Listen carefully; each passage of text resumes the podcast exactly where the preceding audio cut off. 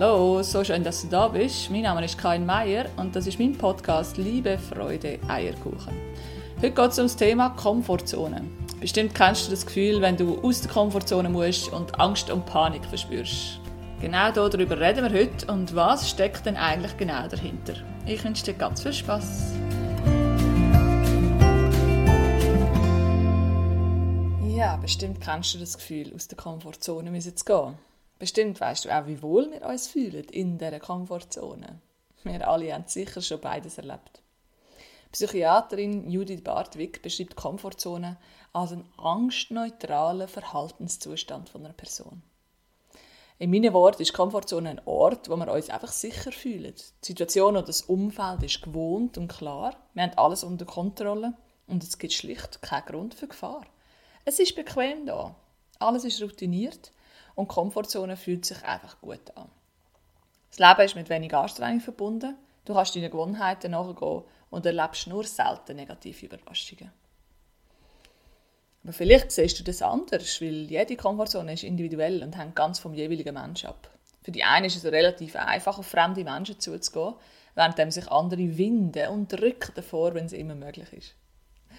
Die Stimme, die sich dann meldet, sobald wir aus der Komfortzone gehen, ist das Ego.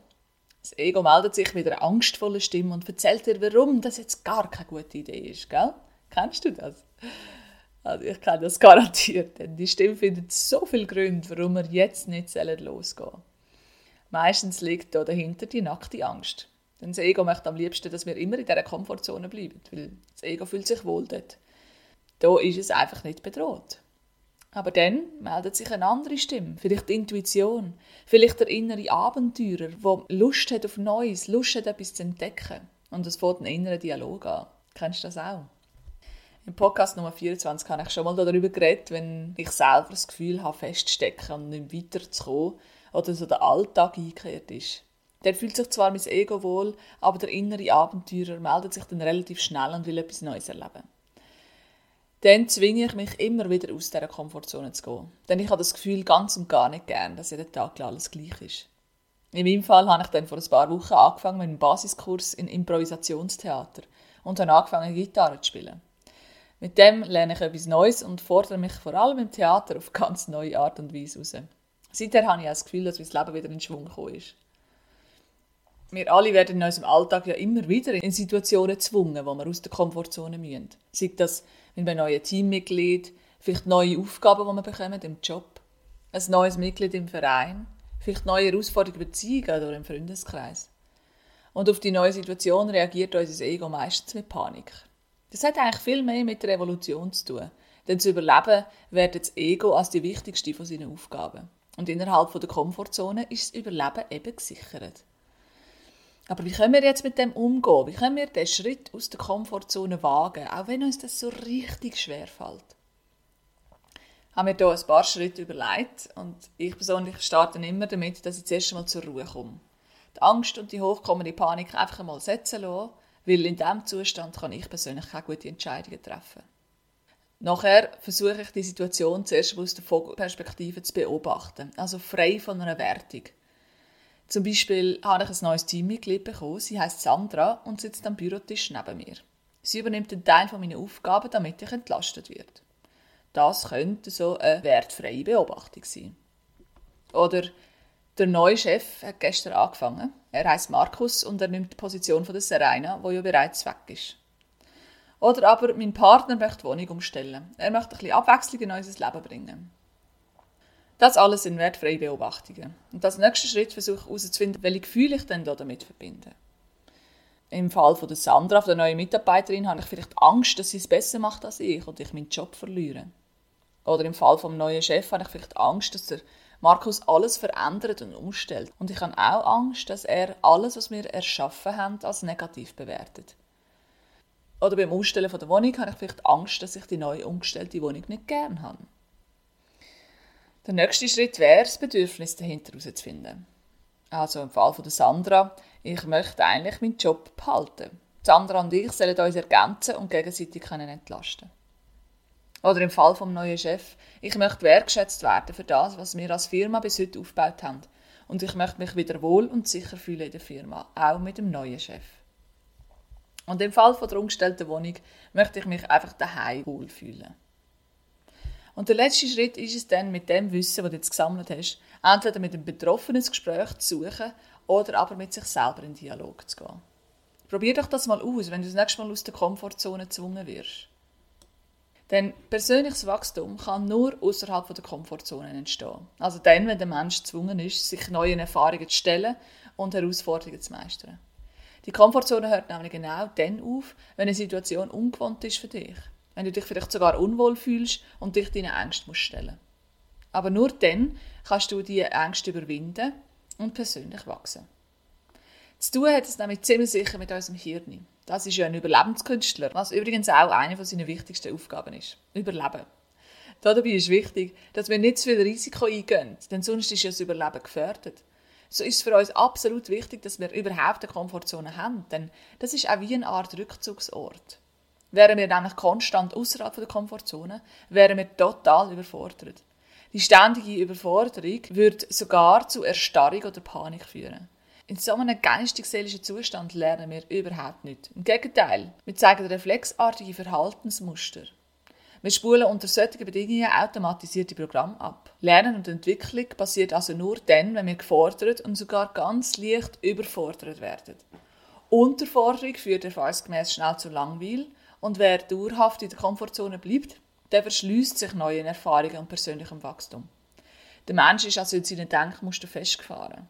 Und je länger er in der Komfortzone bleibt, desto schwieriger ist es, sich von diesen Denkmustern und Gewohnheiten zu lösen. Auch die Motivation lässt in der Komfortzone nach. Wer also täglich die gleichen Tätigkeiten ausführt, kann sich irgendwann auch nicht mehr verbessern. Hat irgendwann alles erreicht, was möglich war und Ziel und Träume haben hier eigentlich keinen Platz. Denn für die Erfüllung von Ziel und Träumen müsstest du nämlich in die Wachstumszone übergehen. Und wenn du dauerhaft in der Komfortzone verweilst, dann kann das auch negative Auswirkungen haben auf deinen Körper. Denn wir alle wissen, wie toll das ist auf der Couch. Zum Beispiel, wenn man davon Sport machen möchte, ist das auch immer ein Schritt aus der Komfortzone. Es kostet ein bisschen Überwindung, man muss sich anstrengen, manchmal muss man sich sogar ein bisschen zwingen. Erst wenn der Sport ein Teil deiner täglichen Routine ist, ist er auch Teil deiner Komfortzone. In dem Fall hast du deine Komfortzone erweitert. Und im Beruf ist das ja etwa ähnlich. Wenn du beruflich möchtest vorankommen, musst du dich neue Herausforderungen stellen. Du musst dir neue Fähigkeiten aneignen, weiterbilden und musst dich stetig weiterentwickeln. Dabei kann vielleicht auch eine Umschulung ganz neue Perspektiven bieten. Spannend finde ich das Drei-Zonen-Modell. Der Mensch bewegt sich nämlich innerhalb von drei Zonen. Das ist die Komfortzone, Wachstumszone und Panikzone. Der innerste Kreis ist also die Komfortzone.